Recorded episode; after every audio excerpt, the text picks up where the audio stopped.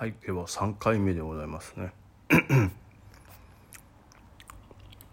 うーんと次どこかな？あこれかこの話ですね。プルプルさんですね。まあ、引っ越しのお話ということでペットは飼わないのですか？と。トレーダーの方は家にいることも多いから癒しになるんじゃないですか？っていうのと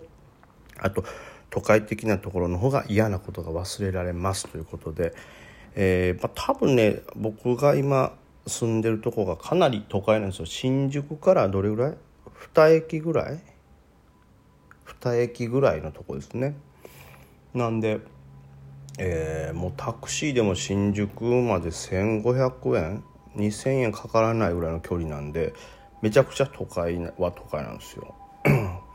まあでもその気持ちね分かる。なんか逆にでも都会にいると癒しってなんだろうなって考えた時に自然の中になったりするんですよね。その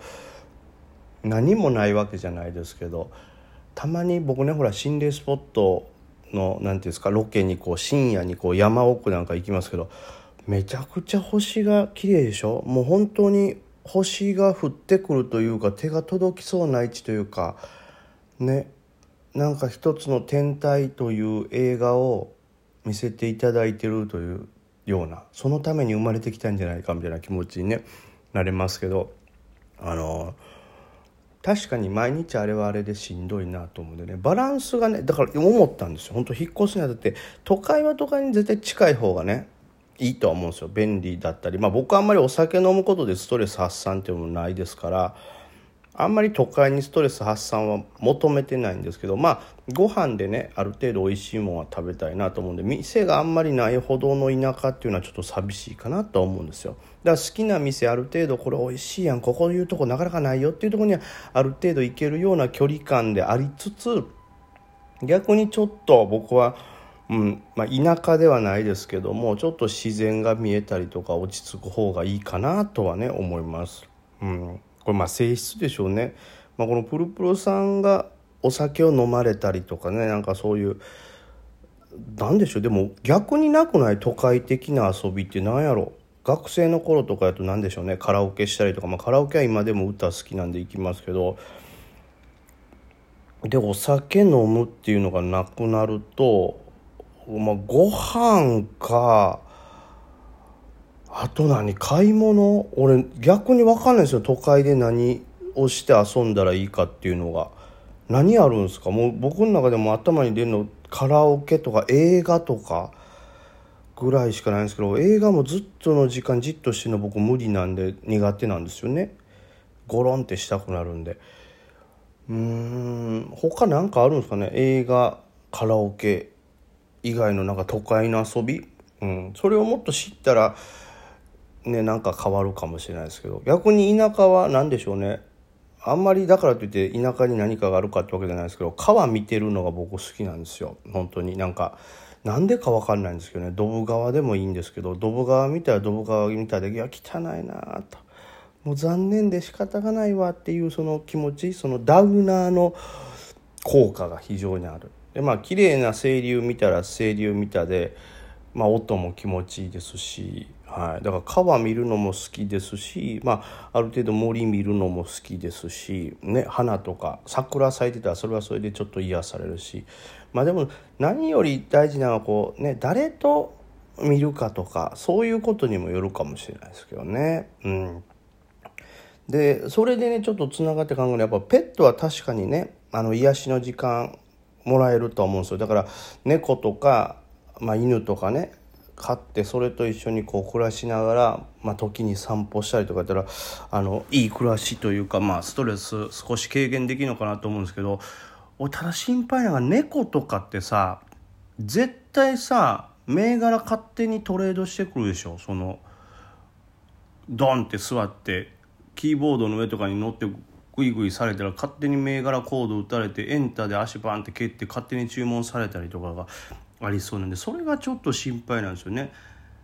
だから昔家で猫飼ってた時ありますけどやっぱそういう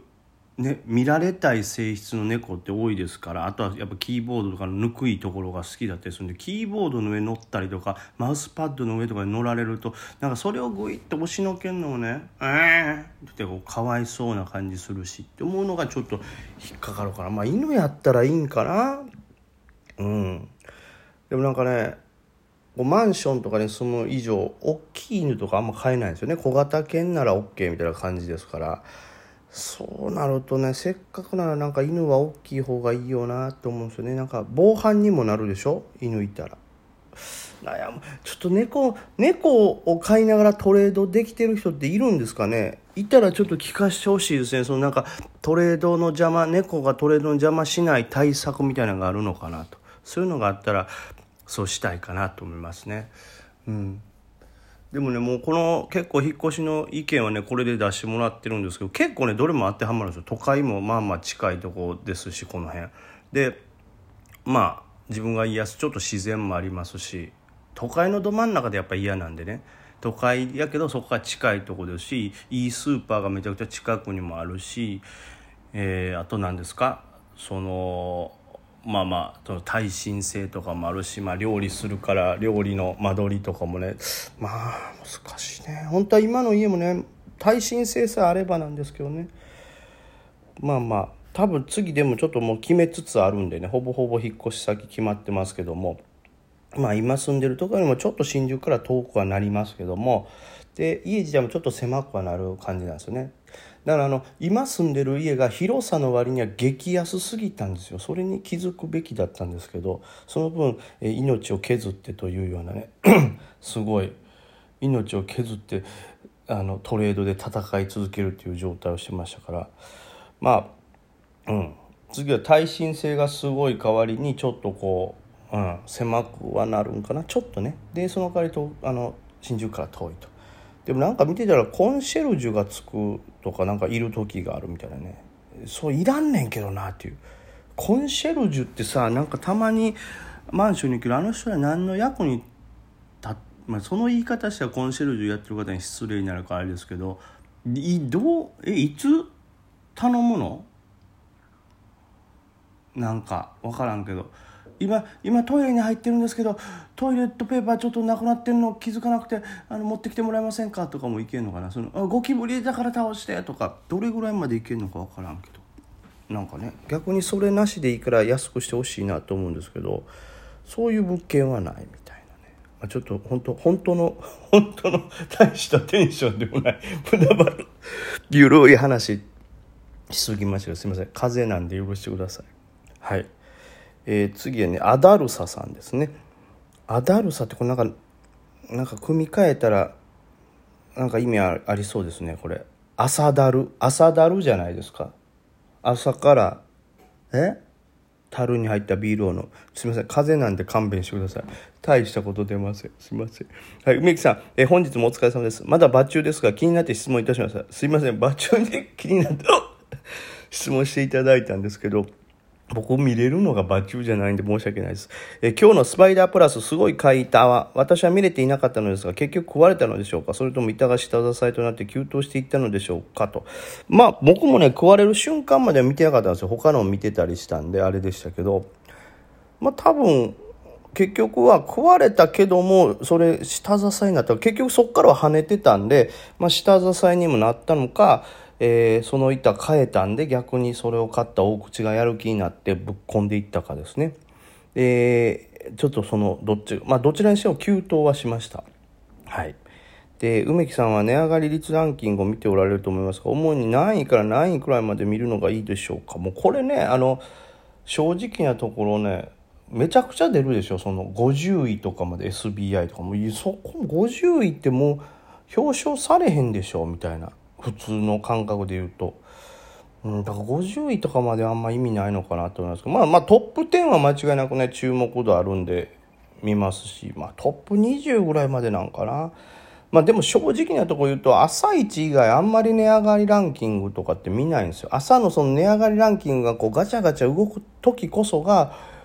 逆に言うとそのみんなもね、値上がりランキングを意識してたりするんで、いいんですけど途中ぐらいから動かなくなるでしょ。10位以内はもうほぼ一緒とか。ってなるんで、まあ、朝一しかほぼ見てないですけど朝一で見るって言ったらもう5位とか10位ぐらいまでしか目がいかないですよね。はい。そんな感じですね。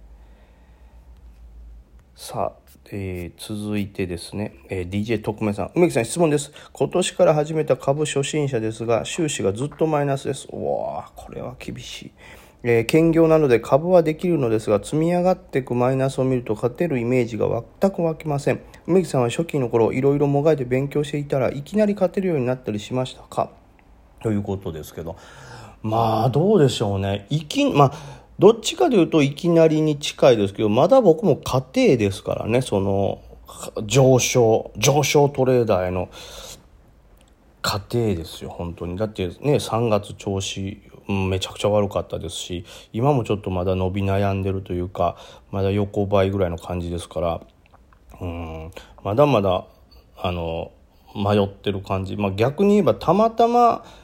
昨年1年間勝てただけなんかなって思い始めてるぐらいですからちょっと心配なとこではありますけどもまあいきなり勝ってるようになったりしますよ。それってその勉強の仕方によるんですけど、まあ、例えばじわじわと